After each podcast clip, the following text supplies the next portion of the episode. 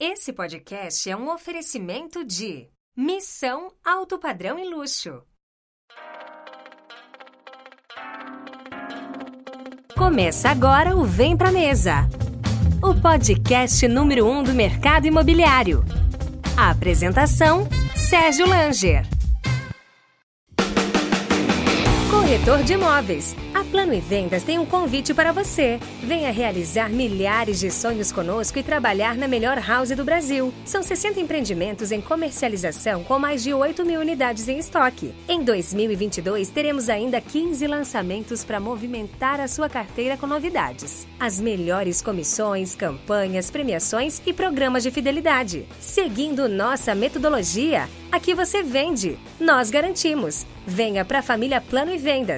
Vem ser feliz com a gente. Acesse www.vempramesapodcast.com.br barra Plano e Vendas. Começa agora o Vem Pra Mesa, o podcast do mercado imobiliário. Apresentação: Sérgio Langer.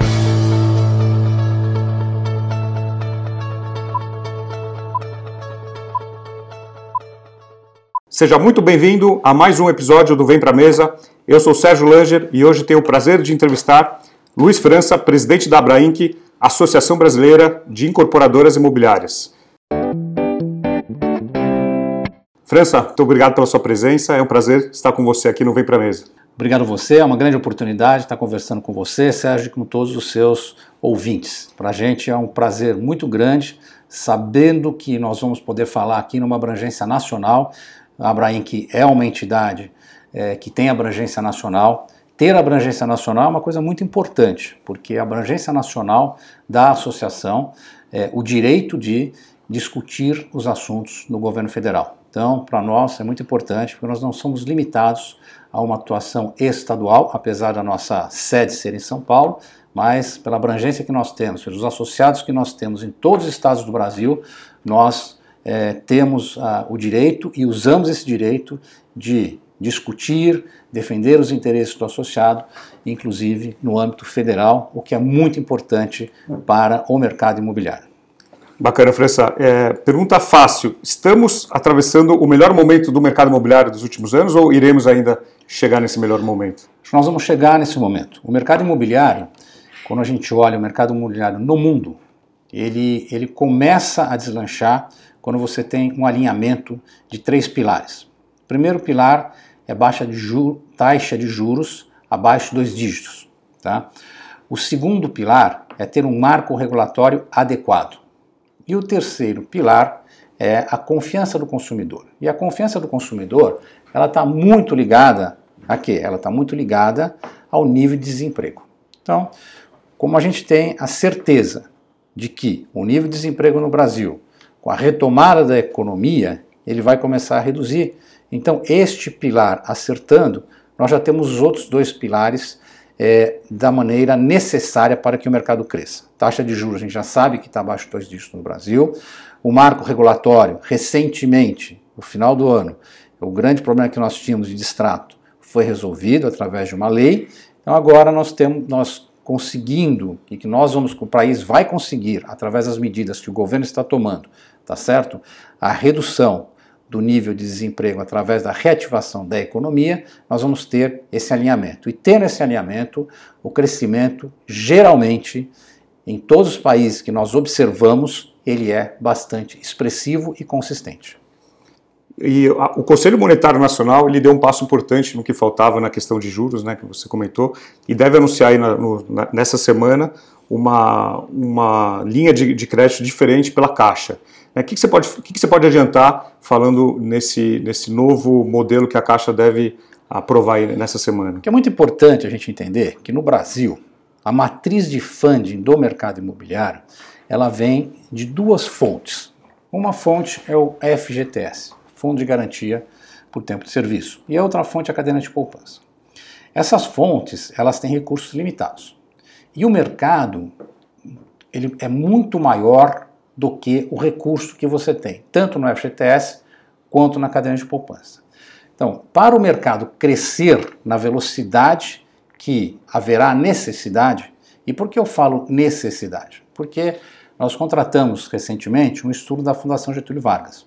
E nesse estudo ficou é, muito claro o grande déficit habitacional que a gente tem, que é da ordem de 7,7 milhões Sim. de moradias e uma necessidade nos próximos 10 anos de 9 milhões de moradias. Portanto, no Brasil nós estamos não no mercado que a gente só está pensando numa melhora, no upgrade, é, de mudar para uma outra para uma outra residência. Nós, é um mercado que ele tem necessidade de moradia. Então, com a condição de um mercado que tem necessidade de moradia, tá certo? Você não vai conseguir fazer o financiamento com essas duas fontes de recursos. Portanto, novas fontes de recursos são muito importantes. E esta fonte de recurso que a gente está falando, que é, é tomar recursos no mercado em IPCA, ela é fundamental. Por quê? O investidor de longo prazo, os fundos, eles necessitam de um indexador, tá certo? Que seja de mercado. Um indexador que você possa vender o seu papel se você quiser sair durante o período é, de existência daquele papel. Por que durante o período de existência? Você sabe muito bem que o mercado imobiliário, nós financiamos o comprador. Quando nós financiamos o comprador, o financiamento é de longo prazo. Portanto, para financiar no longo prazo, o banco tem que tomar dinheiro dos investidores no longo prazo. Só que este longo prazo, muitas vezes o investidor quer, por algum motivo, sair desse papel, ele precisa vender para um outro investidor. Então, o IPCA, tá certo, dá a certeza de que haverá a porta de saída, que é o chamado mercado secundário. Sem o mercado secundário, você não tem em lugar nenhum do mundo um papel de longo prazo. Isso com a TR é impossível. A TR é um indexador que, na verdade, ele não é um indexador é, que ele tem esse apio mercadológico, tá certo? Então, quando a gente olha as operações em TR, hoje a TR está tá, tá zerada, então nós, nós temos operações quase que de taxas fixas, né? Então, essa que é a importância de nós termos indexadores de mercado. Tem vários indexadores de mercado, não só IPCA. Mas por que o IPCA é interessante? é, é interessante. Por quê? Primeiro, nós já falamos do ponto de vista do investidor. É um, é um indexador que o investidor é, gosta de investir nele. E do ponto de vista do comprador do imóvel que vai financiar aquele imóvel. Ele é importante porque, minimamente, os salários são corrigidos pela inflação. Então, isso dá o poder daquele comprador de estar pagando aquele empréstimo, porque sempre o salário dele vai ser corrigido pela inflação. Então, eu diria que aqui não é, é diferente, né? Às vezes você fala de poder de compra, aqui é poder de pagamento, porque o, o, o empréstimo vai estar sendo corrigido na mesma, no mesmo índice que é corrigido o salário do, das pessoas que vão adquirir os imóveis. Então, então é, hoje é uma boa equação, essa equação do IPCA, eu diria que é uma equação perfeita, e tendo mais esta fonte de funding, a gente não limita o crescimento do mercado. Tá? E mais importante, quando a gente fala de mercado, nós estamos falando, é, nós vamos ter onde captar o dinheiro. E no Brasil nós já temos é, instrumentos de captação. Nós temos no Brasil a securitização, através do certificado de recebíveis imobiliários. Nós temos a LIG, na verdade. O que é a LIG? A LIG é um instrumento muito difundido, principalmente na Europa, cujo nome são cover bonds. Esses cover bonds eles também eles são papéis muito importantes. Então, hoje nós temos, do ponto de vista de é, títulos para serem emitidos, acho que nós temos todos os títulos necessários para que o investidor compre este, este papel em PCA. Então, a equação hoje no Brasil está muito, muito bem é, formada para é, o futuro do crédito imobiliário no Brasil. Hoje até o Estadão publicou uma reportagem falando que no mês de junho foi o menor juros de patamar da história né, nos últimos anos, de 7,73% ao ano, né? próximo até do que Minha Casa Minha Vida pratica, de 5%, na faixa de 5%. A sua expectativa é que caia ainda mais esse, esse número? 30%? Olha, não, não vamos falar em não vamos falar em magnitude, mas a expectativa é assim, economia equilibrada, tá certo? É, a tendência é que os juros continuem baixos, já está baixo, tem espaço para baixar um pouco mais, tem espaço, sem dúvida nenhuma, tá? Mas a gente não pode olhar só o Brasil. A gente olha o Brasil é, e com a certeza de que o Brasil vai bem, tá certo?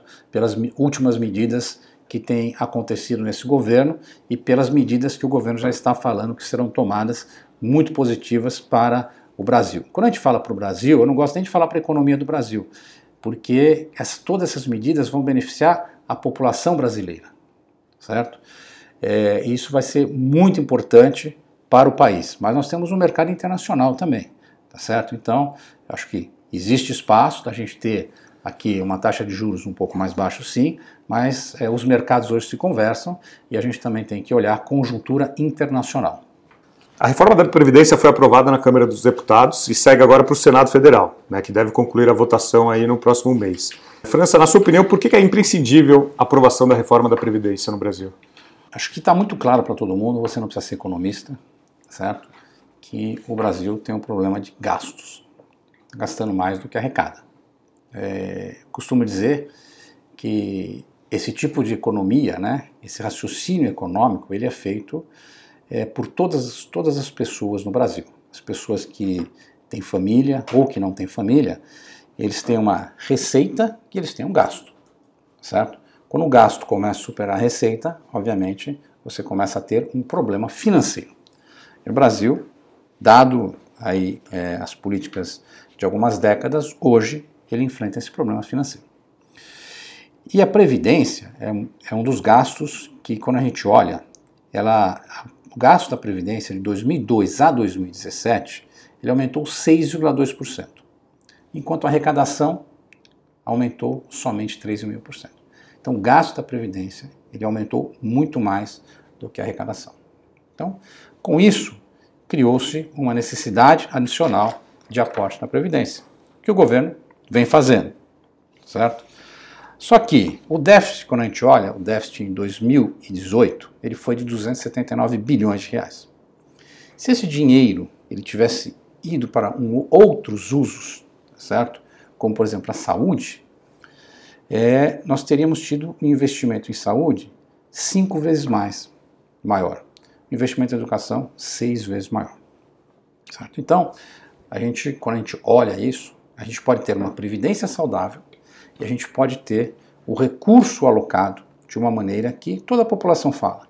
Recurso em saúde, recurso em educação? Sim, mas tem que tirar, tem que ter dinheiro. E para ter dinheiro, quando você tem esse balanço, por exemplo, tá? não estou dizendo que o recurso que vai se economizar ao longo do período tenha que ser alocado só nesses dois setores. Não é isso que eu estou dizendo. Mas estou dando um exemplo para a gente ter uma ideia da magnitude, tá certo? Do que significa esses valores. E 279 bilhões, para a gente ter uma ideia como funciona, ele é muito interessante. Porque eu comentei anteriormente que o déficit habitacional é de 7,7 milhões de moradias. Se a gente pudesse como um passe de mágica, mas é, isso é muito difícil, né? Porque você não teria nem infraestrutura para fazer isso. Vamos zerar o déficit habitacional. Em quanto tempo a gente zera esse déficit habitacional se a gente tiver esse dinheiro no mercado? Em nove meses. Então, olha a magnitude disso. Quer dizer, é um recurso muito grande. Você resolve um problema, resolveria um problema habitacional. Obviamente, é o que é um, é um, não é uma, não é algo factível de fazer, porque você não consegue fazer isso em nove meses, mas é muito importante. E país ganha também, porque a geração de tributos que você tem é, vai ser muito maior. Empregos? Certo? Empregos muito maior. Então, a gente, a gente verifica que é, para o Brasil a reforma da Previdência ela é fundamental, só que ela não é a única reforma. Então, nós precisamos de outras reformas no Brasil, inclusive, o que é muito importante, que a gente já começa a ver, já começa a haver uma discussão sobre a reforma tributária. Então, a reforma da Previdência, eu diria que ela é a primeira de várias reformas que deverão ocorrer no Brasil. Então, e quando a gente vê essa discussão já sobre a reforma tributária, é, nos dá a certeza de que teremos outras reformas importantes para o país. Falando um pouco da Abrainc, né? Para quem não conhece a Abrainc, a Abrainc ela foi constituída em 2013, né? tem apenas seis anos, é uma, uma entidade nova aí no, no mercado. E eu listei aqui alguns objetivos da, da Brainc, né? É, levar melhores produtos ao público, ampliar o financiamento aos compradores de imóveis, buscar aperfeiçoamento das relações de trabalho a simplificação da legislação e o equilíbrio das relações com o governo, empresários e consumidores. É, hoje, quantos associados a Brank tem hoje no Brasil? Hoje a Brank tem 38 associados. 38 associados. Dos 38 associados, é, nós temos uma representatividade em termos de VGV muito grande. Esses 38 associados representam 60% do VGV do mercado nacional. Sim. A ela é composta pelas maiores empresas do Brasil, o que nos dá uma, uma capacidade de entendimento do mercado nacional e dos vários mercados em que os nossos associados atuam muito forte. Nossos associados atuam é, no mercado de médio padrão, no mercado de baixo padrão, alguns atuam no mercado comercial, alguns atuam no mercado hoteleiro. Então, isso nos dá a capacidade de, através dos empresários que são associados à Brainc, de nós entendermos o que é necessário para ter uma melhoria no mercado é, brasileiro imobiliário. E se você pudesse listar duas ou três principais conquistas da Brank em 2018, nos últimos meses, no último ano, o que, você poderia falar?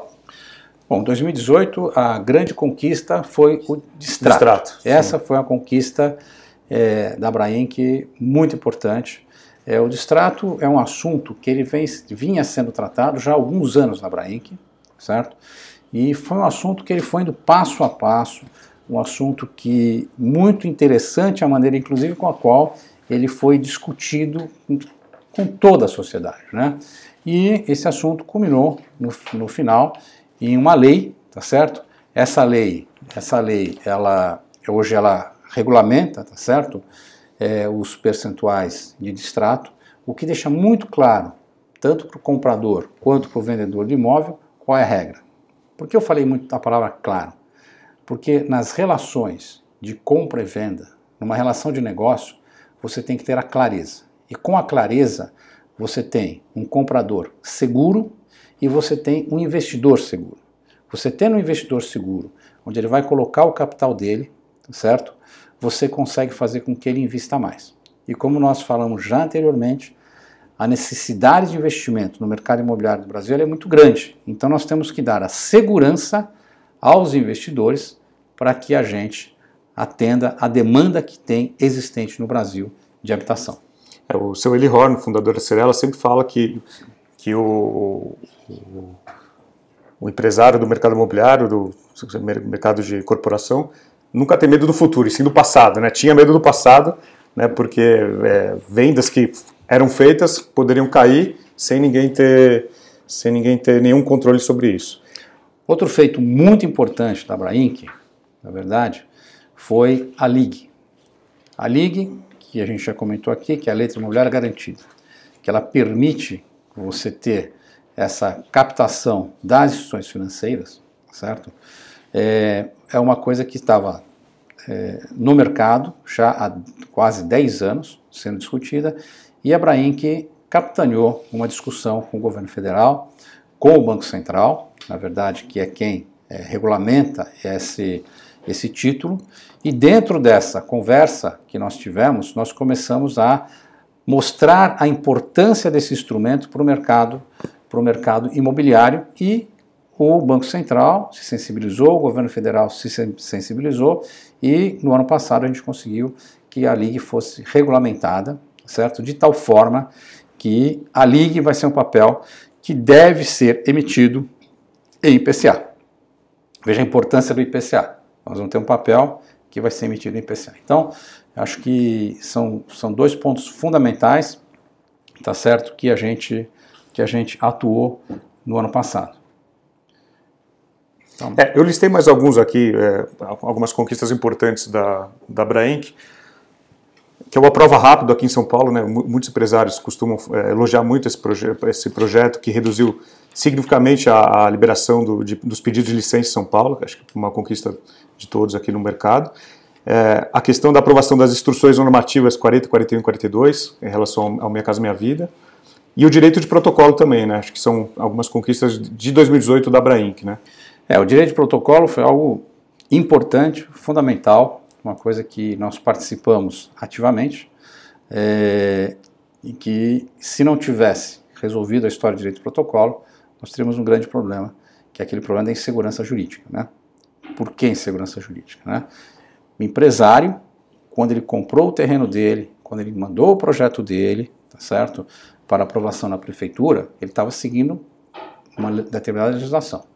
Se você tem uma mudança de legislação a posteriori, ela é muito perigosa, porque aquele investimento que foi feito naquele terreno, naquele projeto, foi em cima de uma determinada legislação. Se você muda isso, aquilo pode não ser mais atrativo para o investidor, certo?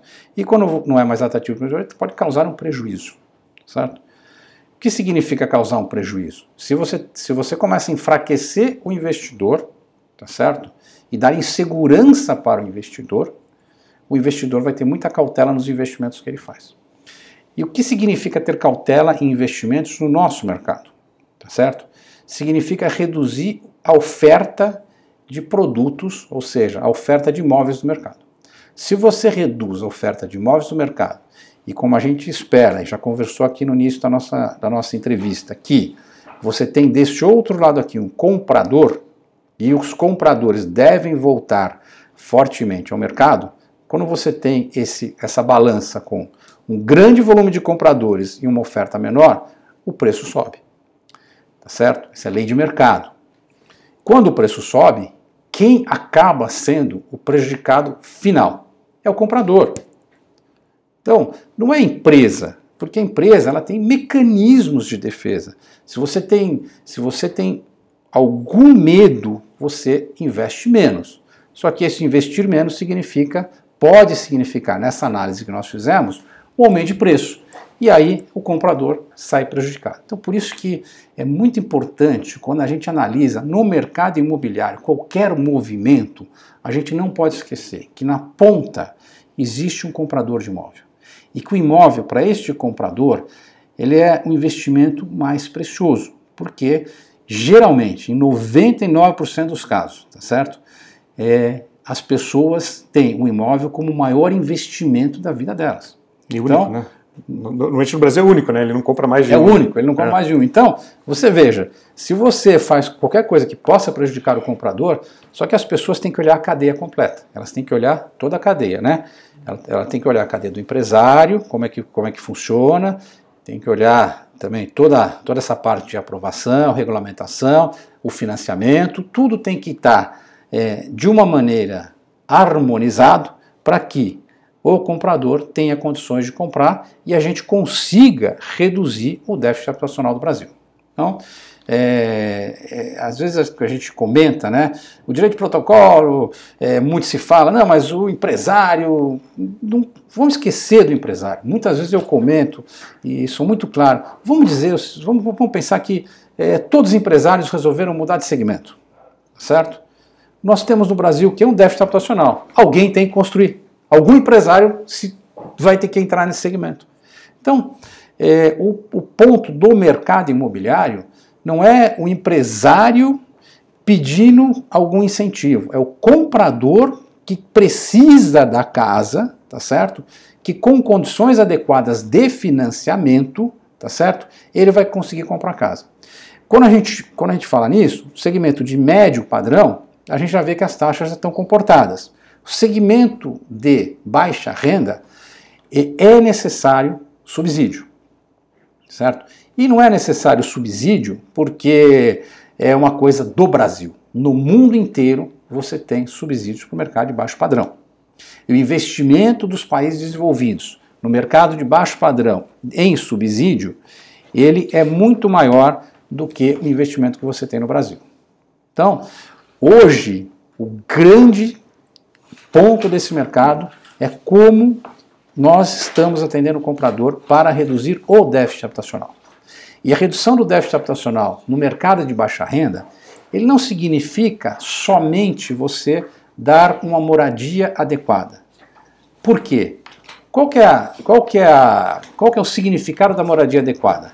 A moradia adequada é, significa que essas pessoas vão estar morando em condomínios, então eles vão ter mais segurança, eles vão ter água tratada, vão ter esgoto, de tal forma que você atinge dois pontos muito importantes, tá certo? Segurança, saúde, tá certo? E tem um terceiro ponto fundamental, que também é educação. Então você melhora a condição de vida do brasileiro, você melhorando inclusive a capacidade das novas gerações terem mais oportunidades no mercado de terem uma vida melhor.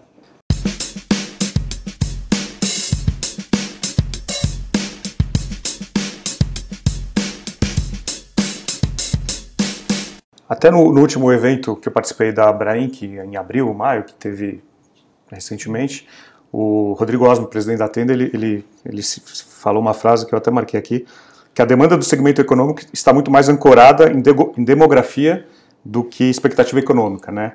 É, e eu tive recentemente com o Rubens Menin, fundador e presidente do conselho da MRV, ele não gosta muito de tratar o, o, termo Minha Casa Minha Vida, né? Ele, ele, ele, ele, gosta de falar do mercado econômico, ele fala que Minha Casa Minha Vida é, algo do, do, governo anterior, mas ele cita muito essa importância do funding, né? Porque sem um financiamento, não, o, esse mercado, principalmente o econômico, não tem como, como crescer no Brasil. Isso é verdade, e a gente também, a gente tem que olhar, quando a gente fala de funding, é funding para financiar o comprador. Então isso é fundamental, porque é, eu vou ser muito sincero com vocês, isso é uma confusão no mercado, fala o seguinte, não, essas empresas aqui elas têm o um benefício. A empresa não tem o benefício, porque o, o, o, quem toma o dinheiro para comprar um imóvel, tá certo? Na faixa chamada, como você falou, na faixa econômica, vamos usar esse termo, tá Sim. certo? Ou na baixa renda, essa pessoa é que tem o benefício, por quê? Ela vai conseguir uma prestação mais baixa, que ela pode pagar, tá certo? Isso não é dado para ninguém, ela vai poder pagar aquela prestação, ela só vai ser um pouco menor, aonde dá capacidade de aquisição. Então, quem é o beneficiário do subsídio, tá certo? E, da, e de uma melhor prestação é o comprador final. Portanto, isso tem que ficar muito claro. Os incorporadores nós incorporamos, tá certo? E como existe em qualquer país do mundo, quem melhora a capacidade de pagamento dos compradores, tá certo? É, no caso, o governo, que acontece de novo, vou repetir, em vários países do mundo, tá? inclusive nos Estados Unidos, tá certo? Aonde a gente verifica que dando capacidade de pagamento para essas pessoas, eles têm uma moradia digna e adequada. Outra coisa muito importante, já aproveitando que a gente está falando aqui, é, num público muito, muito selecionado, é, as pessoas confundem um pouco os programas. É, dentro do que ainda existe, né, é, nós temos várias faixas de programa. Né? Nós temos o faixa 1, e o faixa 1 programa eu chamo de assistencialista. Esse é um programa onde é construído o um imóvel e as pessoas são é, levadas a morar naquele imóvel. Como você falou, são selecionadas. Não tem venda, né? não tem compra e venda. Não tem compra e venda, não tem escolha. Ah, será que eu gostaria de morar naquele prédio do outro lado da rua? Não, você foi selecionado para esse prédio. Uhum. Bom, nos, nas outras faixas, que são as faixas 1,5, 2 e 3, o comprador ele tem poder de escolha. E o poder de escolha significa concorrência. Concorrência significa entregar produtos melhores, tá certo? Então o comprador, se ele for numa cidade do interior, ele pode, ele pode decidir que ele quer morar num certo bairro, porque tem uma escola mais próxima, porque a família trabalha ali perto. Então, os faixas 1,5, 2 e 3, eles são iguais aos produtos de médio padrão, aonde o comprador tem a escolha. E quando a gente olha esses empreendimentos, não sei se você já chegou a visitar um empreendimento, é, e às vezes outro dia eu visitei um empreendimento que já tem cinco anos é, era noite, eu, eu entrei no empreendimento, fui visitar e eu tive assim uma visão fantástica. Primeiro, que tinha alguns casais, alguns senhores de idade, andando na rua, com toda a segurança, porque ali ele está dentro dos muros. Segundo, tinha um pessoal fazendo uma, uma festa ali, super harmônicos tudo mais. Então, você sente que esses, esses empreendimentos têm vida e uma vida saudável, tá certo? E você olha até os jardins, a iluminação é bem, é bem cuidada. Então, essas pessoas elas passam a ter uma condição muito boa de habitação, o que melhora muito a qualidade de vida de todo mundo. É, eu tenho um programa, eu até não comentei com você, mas eu tenho uma, um programa executivo que eu recebo em São Paulo. É, eu criei esse ano, já fiz duas missões dessa, que eu chamo de Missão Executiva Minha Casa Minha Vida, onde eu recebo é, executivos do mercado imobiliário de fora do estado para uma imersão aqui em São Paulo de dois dias. O primeiro dia normalmente no Secov, onde a gente tem é, workshops com profissionais do uhum. mercado, e no segundo dia a gente visita estandes, obras, é, lojas de vendas. Coincidentemente, semana passada eu fiz o segundo, recebi um grupo aí de 12, 13 é, executivos. A metade deles não trabalha no Casa Minha Vida, trabalha no mercado de alto, médio alto, mas entende que vai entrar uma hora ou outra no mercado econômico. Então eles vêm para São Paulo para fazer essa imersão, para ver, para visitar essas, essas grandes empresas que estão sendo faladas no mercado, a maioria associadas a, a, a né, Plano Plano, Curi, MRV, Tenda, é, Direcional, para entender como eles podem levar para as cidades deles, né, cada um no seu tamanho, esse, esse, esse expertise, esse know-how que São Paulo também já, já identificou. E, e, a principal, o principal medo deles né, é a questão do, do financiamento, né? se atraso do, da, da, caixa, se esse dinheiro vai continuar saindo. É a grande dúvida desse mercado, porque assim, o que eles leem na imprensa assusta um pouco, né? Ah, a, a caixa cortou, está atrasando, até a própria MRV às vezes solta algumas notas contra a, a, Caixa e aí acaba assustando o pequeno empresário. O que, que, você pode falar sobre, sobre essa questão aí do, desse mercado econômico? Não, o, o, esse é um fato. O mercado econômico está ligado, ligado, como a gente falou, ao bolsão do funding do FGTS, certo? É, quando a gente fala dos faixas 1,5, 2 e 3. Sim. Faixa 1 são recursos da União. Tá? É, a Brainc, ela segue o FGTS como se ela fosse gestora do FCTS. Lembrando que não tem assento no conselho curador e nada, mas acho que uma dever de, um dever nosso é entender todo o fluxo do FGTS, entender qual é a capacidade do FGTS dele ser sustentável para a gente ter investimento no Brasil sustentável na habitação econômica de baixa renda, certo? Então, essa é uma preocupação nossa. Nós estamos sempre conversando é, internamente fazendo os estudos. Esses estudos a gente não deixa só dentro de casa. Com esses estudos, é, a gente tem conversas é, junto ao governo federal, tem conversa junto à Caixa Econômica Federal, é, para que esses estudos, para que esses recursos, eles sejam direcionados adequadamente, tá certo, para a habitação. E, na verdade, nós não estamos pedindo nada do que é, é a função do fundo. Por quê? O fundo, ele, quando ele foi criado, ele foi criado para financiamento habitacional, é, para infraestrutura, para saneamento. Então, nós estamos pedindo que o que é do financiamento habitacional continue, porque o modelo está funcionando muito bem. Então, o que eu posso dizer é que a Brainc ela tem, eu diria, como uma das missões, ser quase guardião dos recursos do FGTS.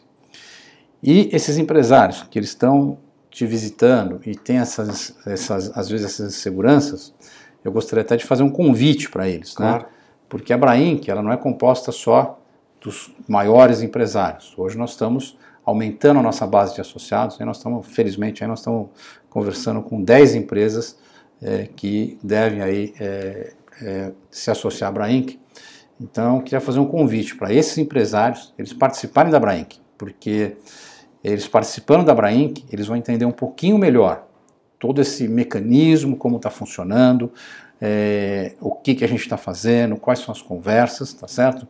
De forma que, para ele poder tomar uma decisão estratégica, ele terá mais dados para essa decisão. Então, para a gente, é, a gente abre aqui as portas da Brainc para esses empresários, para que eles uhum. possam ser nossos associados. E se você, numa dessas missões, é, tiver a oportunidade de trazer esses empresários aqui também para a gente conversar, para nós vai ser um prazer Sim, não, muito grande é estar conversando com esses empresários. Recentemente até citou a FGTS, saiu na imprensa e saiu bastante uh, algumas entrevistas suas sobre uh, o, o, temor dos empresários do mercado imobiliário sobre os saques do, do, do FGTS. O que você pode falar sobre isso? Então, isso está dentro do está dentro de todo de ser guardião do FGTS, como eu falei.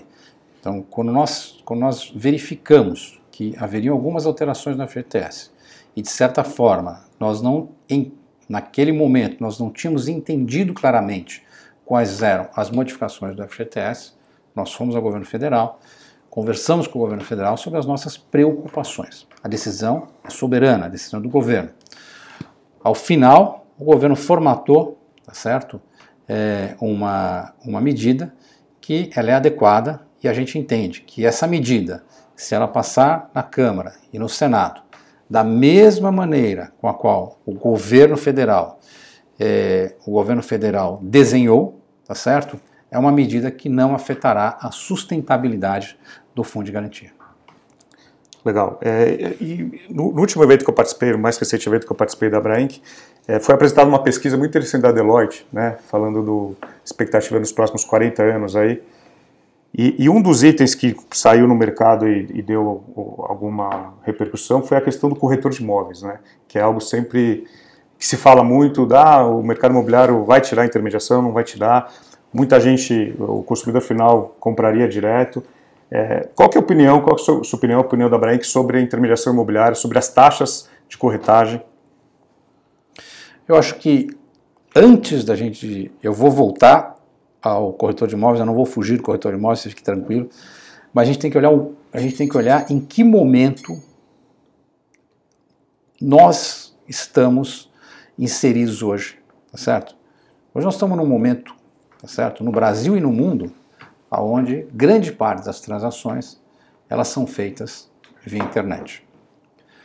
Quando você olha as novas gerações, se a gente for olhar o mercado financeiro, as novas gerações, eles não querem ir a uma agência bancária. Eles querem rapidamente resolver o problema deles e não vou nem falar em computador, no celular. iPhone, no celular, certo? Então essa é uma tendência de mercado, é uma tendência para não para um mercado específico, que é o mercado imobiliário, mas para todos os mercados onde você tem é, negócios. Negócios por quê? O banco você não tem uma compra, você tem você o cliente do banco ele tem negócios com o banco. Ele tem uma conta corrente, ele tem investimentos e tudo mais. Tá?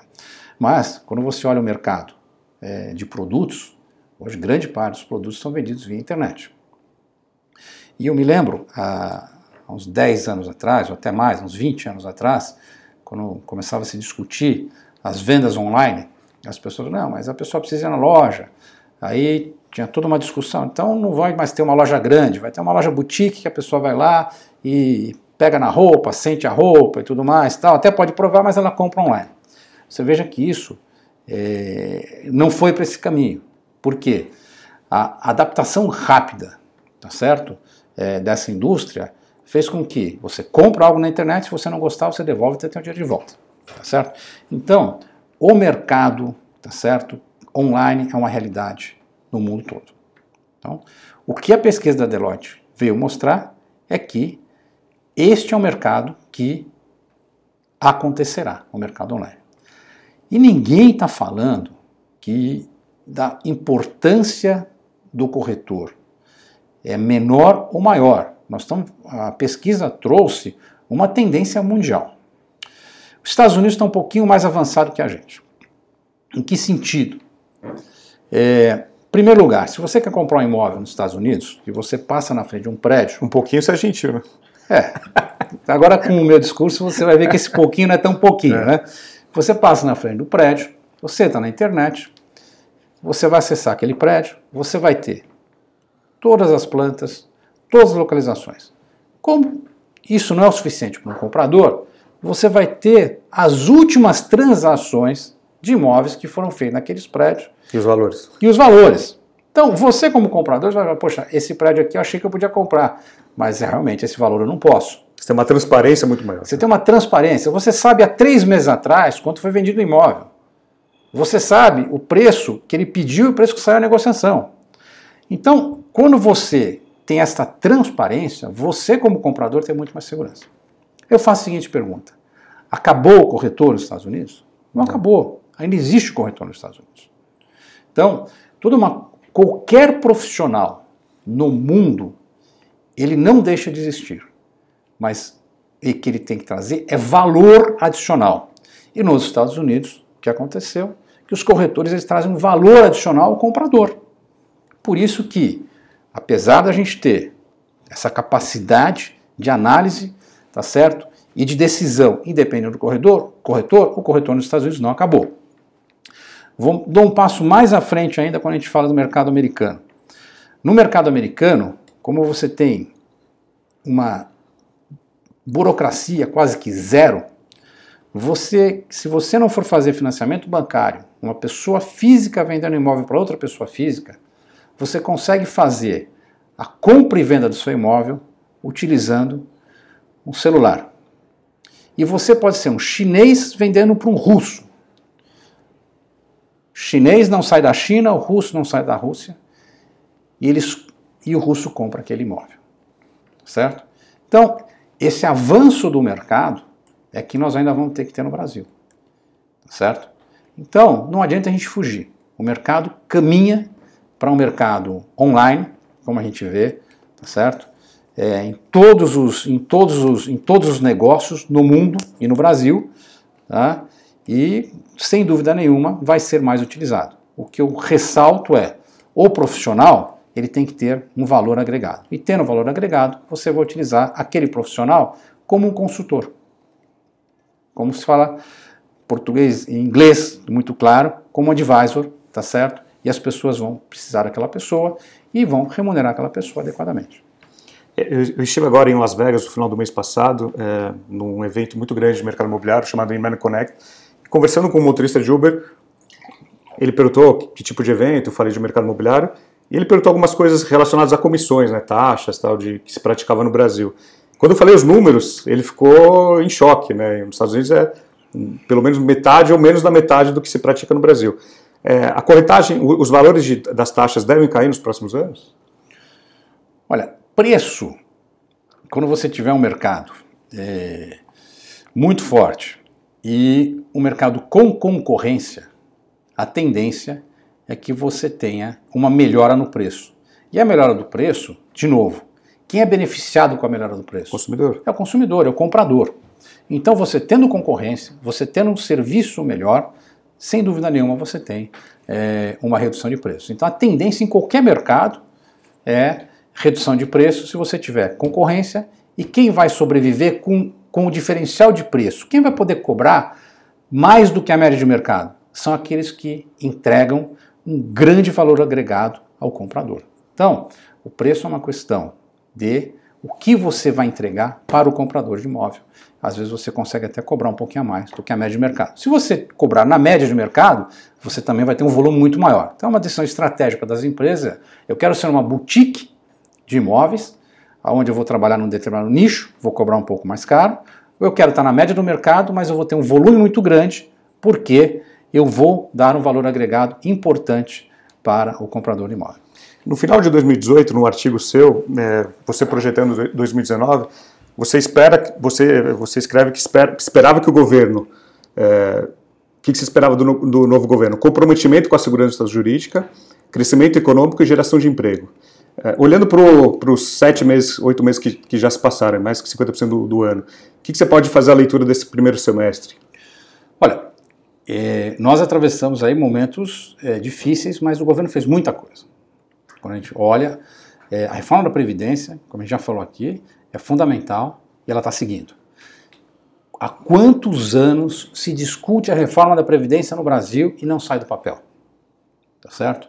Então, acho que nós temos que dar o mérito ao governo em cima de um fato. E a reforma da Previdência é um fato claro, tá certo? Que as coisas estão andando, estão indo bem. Então, é, a minha visão é uma visão positiva do Brasil. E não é só a minha visão. Se você for ver a leitura dos investidores internacionais, eles também estão com uma visão positiva do Brasil. Então, é, eu acho que isto é em função do desempenho do governo. E que é fundamental e que esse, tudo que está acontecendo hoje, tá certo? Nós vamos colher frutos no futuro, tá certo? É, em, e rapidamente. Não é uma coisa que vai levar 20 anos. A gente vai ver aqui, no médio prazo, um grande benefício de tudo, tudo que esse governo iniciou a fazer e tudo que a gente tem expectativa que ele vai fazer também daqui para frente. Agora, se quiser falar um pouquinho sobre o evento que vai acontecer mês que vem, nós estamos gravando agora em agosto de 2019. É, setembro, a Brainc está organizando um, importante evento, né, o segundo Fórum Incorpora da Brainc. O que, que você poderia falar, deixar um convite aqui para a nossa audiência? O Fórum Incorpora é um, um fórum que nós iniciamos e, e, é o, eu diria que dos nossos eventos, é o maior evento que nós fazemos. Aliás, eu queria fazer um parêntese com relação a eventos. Né? Toda vez que a gente faz um evento, é, a gente estuda os eventos, as pessoas é, trazem os temas, a gente discute aqui amplamente. E eu sempre olho lá e falo: esse evento vai ter aqui 200 pessoas. Fizemos um evento recentemente que foi um evento de inovação. Eu fui. E esse evento, eu vou ser muito sincero com você, quando eu li, eu li o evento, eu falei, ah, isso aqui vai ter pouca gente, umas 200, 150 pessoas, é, o evento de dia inteiro, o evento durou o dia inteiro, 390 90 pessoas no evento, tá certo? E foi um sucesso. Felizmente, a que ele tem trazido ao mercado temas que o mercado precisa discutir, tá certo? E o Fórum Incorpora é o maior fórum que nós temos, aonde participam é, tanto como palestrantes, tá certo? As autoridades realmente ligadas ao setor para discutir temas importantes do setor. E a plateia é uma plateia muito importante também, que são a plateia dos empresários, tá certo? E de pessoas que militam nesse setor em todos os segmentos, inclusive no segmento financeiro, pessoas do governo, tá certo? Aonde a gente tem uma ampla discussão de todos os nossos, nossos assuntos. Então, eu gostaria que todos os seus ouvintes que tiverem interesse de participar de um fórum, que é uma manhã, é muito interessante, porque o feedback que eu tenho tido de todos esses fóruns que a gente tem feito tem sido muito positivo, felizmente, é, e o Incorpora vai ser mais um evento é, importante. É, vai ser um evento de sucesso, não pelo número de pessoas, vai ser um evento de sucesso pelo conteúdo do evento, pelas discussões que a gente tem no evento, e que depois desse evento a gente quer que as pessoas saiam deste evento com uma visão melhor para tomarem as suas decisões no mercado imobiliário. O nosso evento será no dia 13 de setembro, às 9 horas da manhã, certo? E nós abrimos aqui o convite para todos os seus ouvintes é, de, do Brasil inteiro, porque nesse evento geralmente vem pessoas do Brasil todo. É, inclusive a gente vê uma procura muito grande de pessoas de fora, fora do estado de São Paulo que realmente querem estar conectadas às informações, tá certo? E então a gente tem realmente visto cada vez mais pessoas de fora de São Paulo no nosso evento. Então vai ser um prazer ter os seus ouvintes no nosso evento, vai ser um prazer, que eu tenho certeza que Estarei, você estará no evento também, já está escrito, você fazendo a cobertura do nosso evento, é, para que a gente tenha um evento aí muito bem sucedido. Bacana. É, França, para a gente finalizar, é, o que, que, você pode falar e o que, que, você pode projetar é, um cenário nos próximos anos do mercado imobiliário? Pergunta fácil. O mercado imobiliário é, eu sou muito otimista. Eu acho que, em função do déficit habitacional que você tem no Brasil, ele é um mercado que ele tem que crescer por uma necessidade de habitação. Uma necessidade de habitação muito grande no mercado chamado baixa renda, tá certo? Tá? E uma necessidade de habitação também no média renda. Mas o baixa renda tem uma necessidade muito grande. Quando a gente olha o déficit habitacional, olha a necessidade de moradia projetada também, além do déficit habitacional, para os próximos 10 anos, a gente vê que tem um percentual muito importante no mercado de baixa renda.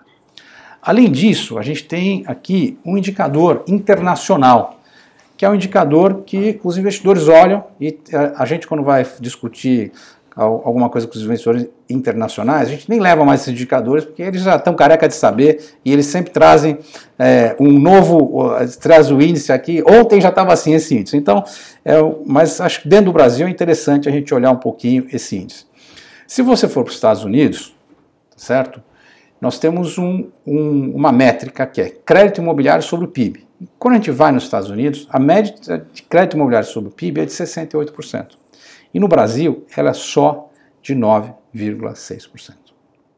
Portanto, se a gente olhar os Estados Unidos e olhar o Brasil, em termos dessa métrica, que é crédito imobiliário sobre PIB, nós temos muito a crescer e a gente tem material para crescer, porque infelizmente a gente tem déficit habitacional e tem necessidade de moradia. Tá? Voltando, déficit habitacional de 7,7 milhões de moradias e uma necessidade nos próximos 10 anos de 9 milhões de moradias. A gente não precisa ir muito longe. Se a gente for no Chile, esse índice é 16%. Então, se você veja que é, não dá para dizer que não é um mercado que irá crescer. Ele cresce pela demanda, pela necessidade.